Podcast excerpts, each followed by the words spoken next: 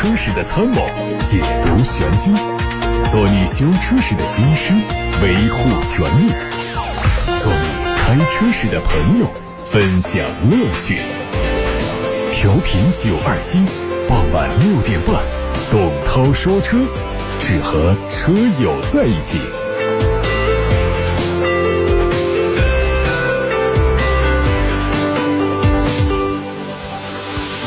各位好，我是董涛，欢迎在六点半到七点半通过调频九二七的电波和蜻蜓、喜马拉雅、九头鸟等平台听董涛说车。今天节目是直播，大家可以在收听的同时，把自己感兴趣的、着急的那些买车、选车、用车的问题发送到直播间，我们共同探讨。八六八六六六六六正在开通，还有董涛说车的微信公众号、董涛说车的微博，都可以留言提问。关注今天的汽车资讯。受疫情的影响，二零二零年的三幺五晚会延期到昨天，在央视财经频道播出了。其中，宝骏旗下已经停产的五六零车型，因为变速箱的故障遭到点名。这个车型在二零一七年停产之前，因为变速箱的故障问题，总共召回过两次。但是这个车召回之后维修不到位，截止到二零二零年，这个车手动变速箱通过更换维修仍然不能正常使用，驾驶的过程中。时刻都有趴窝的风险，让车主们叫苦不迭。对此，上汽通用五菱第一时间发布声明，表示已经成立专项小组，对此事开展调查，进行专人沟通和服务，对用户遇到的产品质量问题会负责到底。奔驰全新一代 GLC 目前正在海外做路试，它的外观设计等方向上做了很大幅度的调整。北京奔驰的全新一代 GLC 正在做技术改造，它基于柔性化生产方式，将会和新一代 E 级车共线生产。在外观方面，它的前脸继续装备了家族标志性的满天星状的格栅，两侧日间行车灯的灯带也做了家族最新的刀锋式的处理。在动力方面，明年开始，北京奔驰将会陆续投产 M254 系列的 1.5T、2.0T 发动机，全新的 GLC 以及全新 C 级等车型都会用上这两款发动机。外媒曝光了一组宝马 i7 的路试谍照，有媒体猜测 i7。可能会和即将到来的全新宝马七系共享外观，但本身也会有更加独特的样式功能。更关键的是，它的外观上增加了多个摄像头和传感器，意味着车辆将提供更优秀的自动驾驶技术潜力。根据此前报道，i7 的电池组可以提供六百四十四公里的续航里程，它可能在后年才会亮相。奥迪官网传出消息，奥迪在2019款 A8L 车型的基础上推出了改款车，总共有四款车型，售价区间从83万八千八到114万八千八。作为小改款，它并没有太大的变化。从官网发布的信息来看，新款 A8L 的车身高度从老款的一米四八七缩减为一米四八三。配置方面，这次改款车型将标配自适应空气悬挂、四驱空调、前后四项腰部支撑、前排座椅加热、电吸门、奥迪虚拟座舱，而还有在动力方面，它会继续用上两种不同调教的 3.0T V6。网上有一组大众新款 CC 的内饰照片，它的内饰变化主要集中在中控台的部分，取消掉了贯穿式出风口设计，同时空调出风口的面积更小，上下都加进了装饰板，并且带上了氛围灯带。另外呢，新款 CC 家族还换上了大众全新款式的平底方向盘、触控式的空调面板，全液晶仪表从12.3英寸改为10.25英寸，这是缩小。9.2英寸的中控屏将会搭载最新的智能互联系统。有媒体看到了一组比亚迪宋 PLUS 的内饰图，它的内饰采用了多层悬浮式设计，并且第一次采用了渐变色。它的尺寸是在宋 Pro 和唐之间，定位是宋家族的新旗舰。前期会推出燃油版和纯电动版，插电混动会在后期推出。这个车会在本月二十四号开幕的成都车展上首发，随后在九月份上市。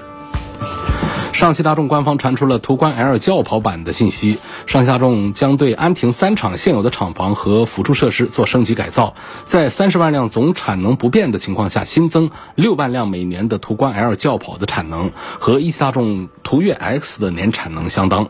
从曝光的路试谍照可以看到，新车的前脸有着非常大的变化，LED 大灯组内部的结构有调整，下方进气口两侧有可能配上竖置的雾灯组，侧面溜背的造型非常明显，车尾可能会采用全新的 LED 灯组，下面仍然是非常熟悉的假排气管。在动力方面可能会用 2.0T 的发动机，传动系统还是七速的双离合变速箱，这是没有悬念。高配车型会有四驱。欧拉白猫正式上市了，两种动力版本，四款车型补贴之后的卖价七万五千八到八万八千八。整体设计延续了欧拉家族的风格，前脸是大面积的网状格栅，上方圆形的巨型头灯。搭配了下方的日间行车灯，整体效果是非常简单简洁。在内饰方面，二十三英寸的连屏设计非常吸引目光，集成了仪表盘和中控台的所有功能。动力方面会提供三百六十公里和四百零一公里两种续航版本，标准续航版本的电动机最大功率有三十五千瓦，长续航版本的电机最大功率有四十五千瓦。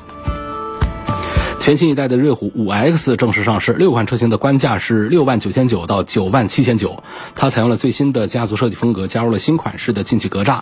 内饰的整体布局和瑞虎七非常相似，有十点二五英寸的中控屏、七英寸的全液晶仪表，还有八英寸的空调触控屏。同时还配上了 CarPlay 和 CarLife 手机互联、人工智能语音控制、手机 APP 的远程控制等等。动力方面估计还是一点五升的自然吸气，匹配五速手动或者是 CVT 的变速器。最后是关于红旗，红旗中大型轿车 H9 终于是开启预售，它总共有五款车，卖价从三十三万到六十万元，正式售价估计在八月份会发布。在外观方面，直瀑式的中网和大灯连接，视觉效果上拉伸了宽度，侧面是旗形的车身设计，因为是红旗车嘛，所以它的侧面是骑士的车身设计。它的车长是五米一三七，车宽一米九，轴距三米零六。内饰也有双十二点三英寸的大屏，还有三辐式的方向盘上采用了红旗最新的 logo。各位正在听到的是晚上六点半钟到七点半钟，通过调频九二七的电波，通过蜻蜓、喜马拉雅、九头鸟等平台同步直播的董涛说车。董涛说车全媒体平台可以收听往期节目的重播音频。大家可以通过蜻蜓、喜马拉雅、九头鸟，还有董涛说车的微信公众号、微博、车架号、一车号、百家号、微信小程序“梧桐车话”等平台找到往期节目的音频。今天先看八六八六六六六六楚天交广呼叫中心的平台上的留言。霍先生说：“我在二零一八年九月份买了一辆宝马三二零，二零一九年。”这车开到一万公里时候啊，就去做第一次保养。当时发现发动机漏油，4S 店给我换了一个零件，我不知道是什么零件。今年去做第二次保养，又发现发动机漏油，4S 店说继续换零件，就给我换了很多零件。我的车才开了一万多公里，就出现两次发动机漏油，我要求延保，但是 4S 店说三包法不支持我延保，问我这个要求合理吗？那还确实是不符合三包法的规定，也就是说，这个要求恐怕还是有不合理的成分在里头。这就是目前啊，在一个正常的免费索赔维修的阶段，在三包期之内出现发动机漏油，那四 S 店再给你做免费的维修，不管换多少零部件，他都在尽到他的责任和义务，这是符合我们三包法的这个规范的。那除非是出现怎样的一些极端情况，比方说你这同一个漏油的事儿，他处理了五次还是弄不好。在三年六万公里之内，修了五次这同一故障还修不好，这时候我们可以提出有条件的退换车。什么叫有条件呢？就是有折旧费的退换车。啊，那么关于这个延保的事儿呢，通常来说就是一个协商的过程。那店方也可以答应，也可以不答应。下一个问题说，我预算三十万以内啊，想买一辆 SUV，女性开，主要在上海市区使用，希望后期的费用少，希望它油耗低，希望能帮忙推荐一下。那按说呢，三十万元的预算买个女士开的车呢，我是想到了豪华品牌的，那太多了。那宝马的叉一啊，奥迪的 Q 三呐，奔驰的 GLA 啊，都属于这样的一个适合女士开的三十万元费用以下的。但是呢，你要求是后期费用少，那这些车的后期费用少不了。然后是要求油耗低，这些车呢都没有三十万以下的新能源。那么他们的普通版本。燃油版本的油耗倒不是高到哪儿去，主要你还有一个排排在头里的后期费用要少，这个就不一定办得到，恐怕你还得转看咱们的合资品牌合资品牌当中，现在排在前面的就是本田、丰田、日产、大众这几个品牌是目前应该是算一线。那像通用啊、像福特啊这些呢，目前是排到二线去了。这个跟每一年的这个形势的变化有关系啊。现在的销量层面还是大众车，还是日系车，目前是第一阵营在合资当中。那么这三十万元的预算，确实，那我们能选的产品就特别的多。希望后期的费用少、油耗低，这种情况呢，我向你推荐一个，比方说像本田 CRV 的这样的混合动力版本。后期费用保证不高，油耗也绝对够低，然后三十万元你买到的配置也挺高，这个预算已经不少了，啊，空间呢各方面都挺好。不过呢，作为三十万的这样的预算来说，一个女士来开呢，就是没有选择一个豪华品牌，是不是还是稍微有一点点的遗憾的？但是刚才说了，后期费用还是合资车便宜，尤其是日系合资车，后期的费用就更便宜。一方面省油，二方面它的质量稳定性本身就做的比较好，就是维修的次数就会比较少。第三呢，就是真维修费用也不高，零部件呐、工时费啊各方面，相对于豪华品牌、相对于德系品牌来说，日系车都还是要便宜一些的。下一个问题说，这个周末有没有哪儿有车展呢？五展那儿有没有车展？我这不知道。就这段时间，就净下雨了，谁还敢办车展呢？办个车展，要下雨就全废了。户外车展，室内的车展在八月份好像有一个，不知道是否批下来了，因为这属于是重大的这个人群聚集的活动啊，那需要批准。现在虽然说我们这个应急的等级呃已经降到了三级，但是像今天又有乌鲁木齐那边又有又出现了。好像是几个确诊的病例吧，所以我们这个警惕啊、警钟啊，还是不能完全把它撤下来，所以这个还不能确定啊。八月份到底会不会有一个？本来应该就是华中车展在八月十三号的，不过现在我们不能确认是否能够正常举办，但是我并没有说会取消啊。说我看中了宝马叉三，我孩子看中了凯迪拉克 XT 六。我朋友有辆宝马叉一，他又推荐我买叉一，想希望我能帮他从这个性价比啊、保值率啊、发动机的动力这各个方面对比一下这三款车。那首先这个预算上呢，呃，这个出入都比较大，你这个叉一跟叉三之间隔的钱还不少。那么这是一位女士的提问啊，你看中了宝马叉三，我觉得你朋友给你推荐宝马叉一，它不是一个价位的。你多花点钱买个叉三，那肯定比你朋友那个叉一要好。至于说你孩子看中的凯迪拉克 XT 六，这个车也挺棒的，甚至在性价比的表现上，我们把车标蒙起来的话，呃，它其实性价比是超越了宝马的叉三的。那因为我们讲性价比，通常一个是讲这个车的规格和尺寸，再加上配置各个方面。那凯迪拉克的产品向来它作为二线的豪华品牌，它一向是把这个性价比做的是超级高。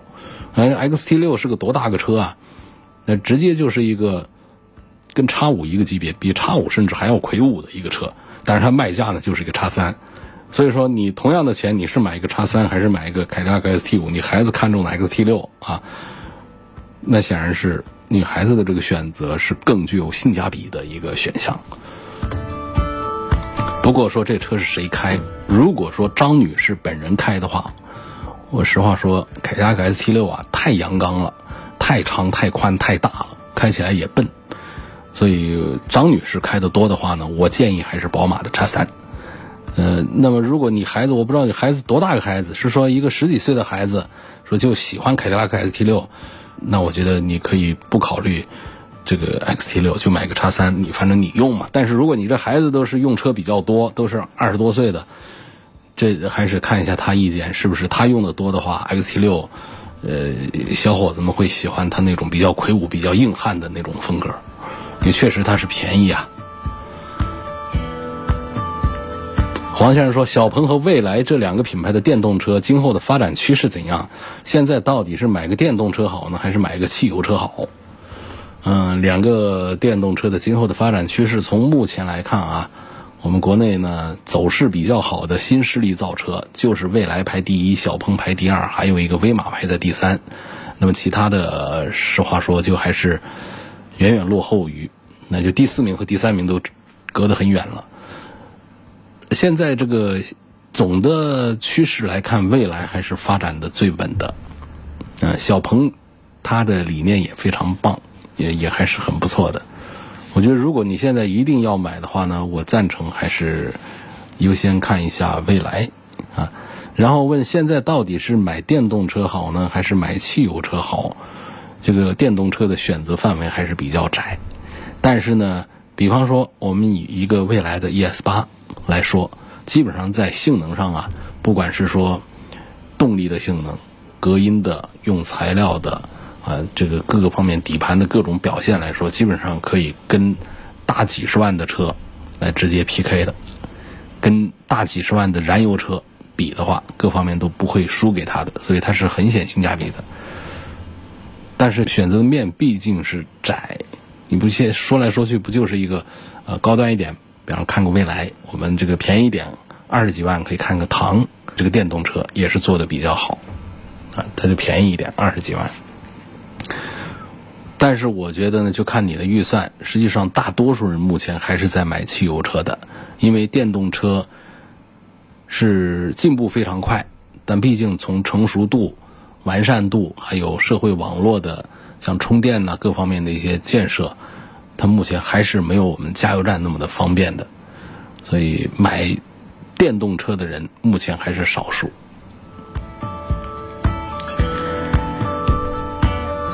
下一个问题问到了我的车，这个朋友他买了一个荣威的一个车子啊，他说我咨询一下有关后期加装涡轮增压器的问题。我的车是荣威 i 五，当初考虑到自动挡 1.5T，它配的是双离合变速箱，而上汽的双离合变速箱又不太靠谱，所以我就选了一个1.5升自然吸气的 CVT 的组合的，但是它动力就有点弱，我想加装涡轮增压器，这样对车辆有什么影响？费用大概是多少？希望能帮忙解答一下。这个装涡轮增压器大概外面的行情大概得个万把块钱起步吧，一两万块钱、两三万块钱都有。但是呢，我是不主张搞这个事儿的，不建议加装涡轮增压器啊。涡轮增压这个事儿不是那么简单的一个加法。我们普通车确实都可以加装，也能产生效果。但是呢，在技术这个层面呢，仍然是有很多需要突破的地方。我们不光是加装一个涡轮增压器，还有包括火花塞、钢线、高压包。还有其他的一些机械地方都要做一些调整，包括电脑、传感器等等，所以整个的费用是不便宜的。我觉得是有点儿，在这个性价比上是有点得不偿失。另外呢，就是在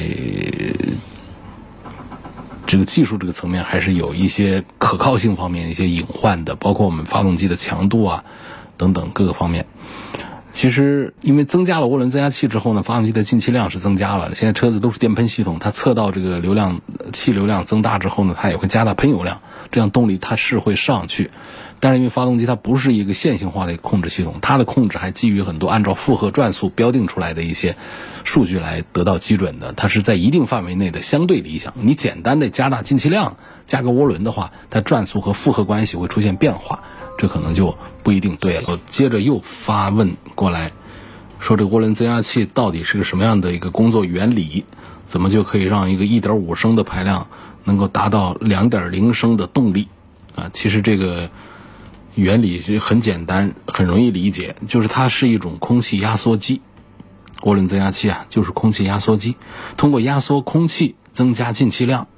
在有限的空腔内。有限的燃烧室之内，进入更高密度的空气，然后呢，再混合汽油之后，就相当于是更大排量的车，更大排量的气缸在运行。那么它是怎样压缩空气的呢？那有两种搞法啊，一种呢是机械式的这个涡轮增压，这在一些高端车上喜欢用；还有一种呢是。哪怕我们一点二升排量的都会用的，很容易、很简单实现的是涡轮增压，就是废气涡轮增压。我们常说涡轮增压，涡轮增压，实际上这是一个统称，啊，有这个机械涡轮增压，有废气涡轮增压，甚至还有电子涡轮增压的，那就是用电机来控制的。那么我们最常见的、常说的涡轮增压啊，1.5T 涡轮增压、2.0T 涡轮增压，最常见的实际上是省略两个字，是废气涡轮增压。这个原理就是用发动机排气管它排出去的废气是有压力的，它用这个废气的压力惯性冲击力来推动涡轮室内的涡轮叶片转动。这个叶片转动的时候呢，它就顺带着又把另一边的叶片呢，就是压缩室那边的叶片呢，把它带动转动。这个转动呢，它就把空气滤清器管道里面送过来的正常密度的空气进行增压处理，压进气缸，然后发动机转速越高，废气排出的压力和速度越高，那么涡轮的转速也就越快。涡轮转速越快，那么这个叶轮就可以压缩更多的空气进入到气缸里，这空气的压力和密度就继续的增大，就可以燃烧更多的燃料。当然说，相对应的增加了这个很大的耗油量，啊，增加了燃燃料的这个消耗。所以我们说，一个 1.5T 可以达到2.0自然吸气的动力，但是不可能说它的油耗还停留在1.5升自然吸气的水平上，这是不科学的。根据能量守恒定律的话，这是不科学的，是办不到的。它只能做到是1.5升的实际的气缸容量，但是呢，它的实际上的燃烧效率、动力的输出可以达到2.0，那么它的油耗水平呢？也差不多要接近于二点零的自然吸气的水平。那么刚才那位朋友在问，说我能不能改装涡轮增压？那从原理上这么简单的，为什么我又不主张做改装呢？因为这是比较复杂的，它涉及到的不仅仅是加一个涡轮增压器，还涉及到我们如果说你的这个提升比较大的话，你缸体的强度啊，也都要。啊，像这个活塞曲轴啊、连杆这些东西，它都要做相对应的适配。那不然的话，发动机它还会过早的老化损坏的。包括我们流水线上的发动机产品，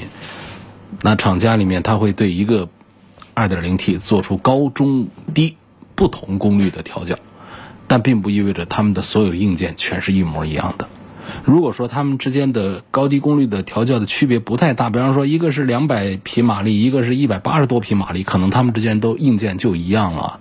但是如果出现了两百五十匹马力和一百八十匹马力之间的这么大的一个差异的话，那么两百五十匹马力相关的一些硬件是会做加强处理的。它是不一样的，跟一百八的是不一样的。这还只是说到了气缸里头的发动机，这个看得见的这些硬件这上面的一些东西，实际上还有一些调整上的东西。刚才讲到了，它是相对比较呃复杂的，它会有一些数据上的变化和匹配。如果我们的改装技术停留在一个不是那么的发烧友的一个阶段的话呢，可能这个改装啊做出来，它就。效果也会有，但是呢，整个发动机啊会给你弄得四不像。所以我的主张呢，一个是它不便宜，第二个呢是它不简单。我不赞成咱们的普通的自然吸气的车在外面做涡轮增压器的加装。欢迎各位继续在收听直播的同时，把选车用车的问题发送到直播间零二七八六八六六六六六，正在开通。还有董涛说车的微信公众号，你也可以留言提问。有位网友说，经常听你在节目里说，同一品牌型号原装进口的车要好于国内合资工厂生产的。我没有经常这样说啊，应该是旁人经常这样说。但是现在很多品牌的车都是印度和墨西哥的工厂生产的，难道这些工厂生产出来的车质量也比我们国内合资厂的质量要好吗？这个都不一定。首先，前面那句话都不是我说的，都不是我经常说的，所以后面的这个观点的话，我就更是不能完全认同了。其实，我们中国品牌的造车力量这几年在全世界是发展的最快的，提升是最快的，已经非常。接近我们合资车的，甚至在一些品牌上已经超越了我们合资车的生产水平。那么，我们的这个合资车和世界车的差距有没有？实话实说，平均水平讲肯定是有。但是，我们世界各地，中国已经是比较强大的国家，我们有很多国家的经济、这个法律很多方面是比较落后的。那为什么现在我们很多的汽车大厂会在全球各地设工厂，而不是说，比方说德国，德国大众，它不是所有的车都在德国生产。那美国通用不是所有的车在美国生产，奔驰、宝马在全球都有工厂，是因为他们要找成本更低的地方生产。什么叫成本低？很大程度上是人工成本低。那为什么人工成本会低呢？这个地方经济落后，甚至于文化落后等等，那么这个地方的这个人员的工资啊就会比较低。不一定成正比关系，在一定程度上，我们还是可以说这么一句话，就是相对经济文化落后的人力成本低的地方，那么它的制造业的水平也会相对低一点。所以呢，原装进口车还得分地区，不是说所有的一切从国外进口过来的产品就比我们中国的合资车要要强要好的。所以，这位朋友，你经常听到的话，应该不是我说的。但是呢，在汽车这个领域里面，确实是有一个大的一个规律，就是多数的进口产品要比我们的多数的合资产品在质量稳定性上做得好一些。记住，这儿有一个关键词是“多数”，不代表全部。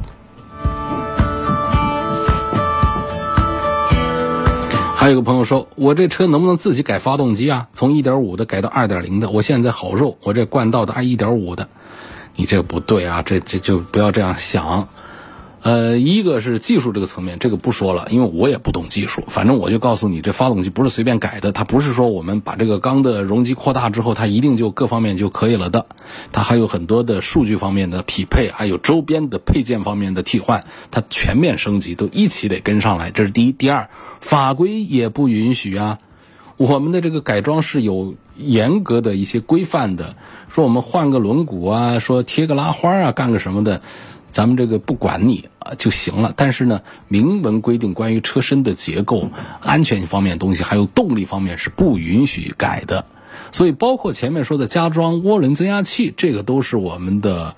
法规不允许的。更不用说你这还有一个，你要把1.5的把它扩缸做成2.0的，咱们做成一个玩意儿在自己家里放那儿不动不上路，你怎么改这好玩都可以，但是上路就得依照咱们的法规来。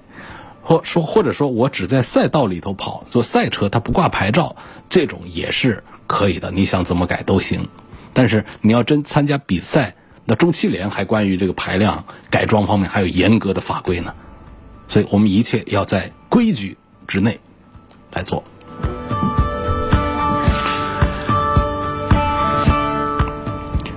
刚才那个有个朋友问凯迪拉克的 ST 六跟宝马的叉三该怎么选？说孩子喜欢 XT 六啊，自己想开呃喜欢这个宝马的叉三。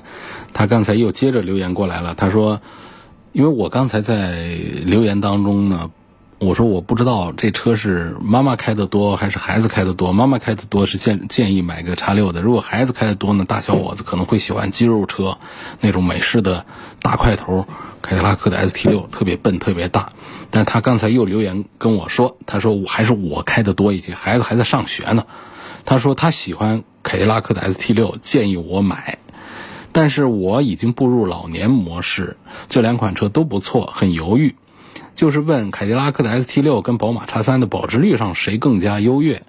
这肯定是宝马叉三保值率要更好。同时，我认为你们家这个情况，宝马叉三。肯定是比凯迪拉克 ST 六更适合你们家。呃，咱们这个呃一位，且不说进入到老年模式，我们仍然还是很年轻的这个呃中年人士。我们开一个宝马的叉三，呃，中年女士开个叉三，应该是更加的方便、好开、好停，而且内外也显得更加的精致一些。我赞成买一个宝马的叉三，凯迪拉克的 ST 六不适合你们家。还有个朋友问到了一个，说我听你节目很多年了，七七不落，希望对比一下雪佛兰的探界者的低配，嗯，马自达的 CX-4 的低配，还有丰田 CHR 的低配。我主要就是看中了它的平顺性啊、底盘呢、驾驶感受和故障率。平顺性这三个车都差不多，如果要说谁差一点，可能探界者配那个九 AT 可能平顺性差一点。但马自达的这个动力向来就没有多少突破，然后用这个六速的手自一体。也没有什么多的话说，那么还有这个丰田的 CHR 呢，用的是 CVT，这个就更加的平顺了。所以我觉得，如果看中了平顺性啊、底盘呐、驾驶感受、故障率各方面的话呢，丰田的 CHR 以微弱的优势领先推荐。好，今天就到这儿，感谢大家收听和参与每天晚上六点半到七点半，通过调频九二七电波和蜻蜓、喜马拉雅等平台同步收听的、同步直播的董涛说车。董涛说他的全媒体平台可以收听往期节目的重播音频，他们包括蜻蜓、喜马拉雅、九头鸟、车架号、易车号、百家号、微信公众号、微博以及小程序梧桐车话等等。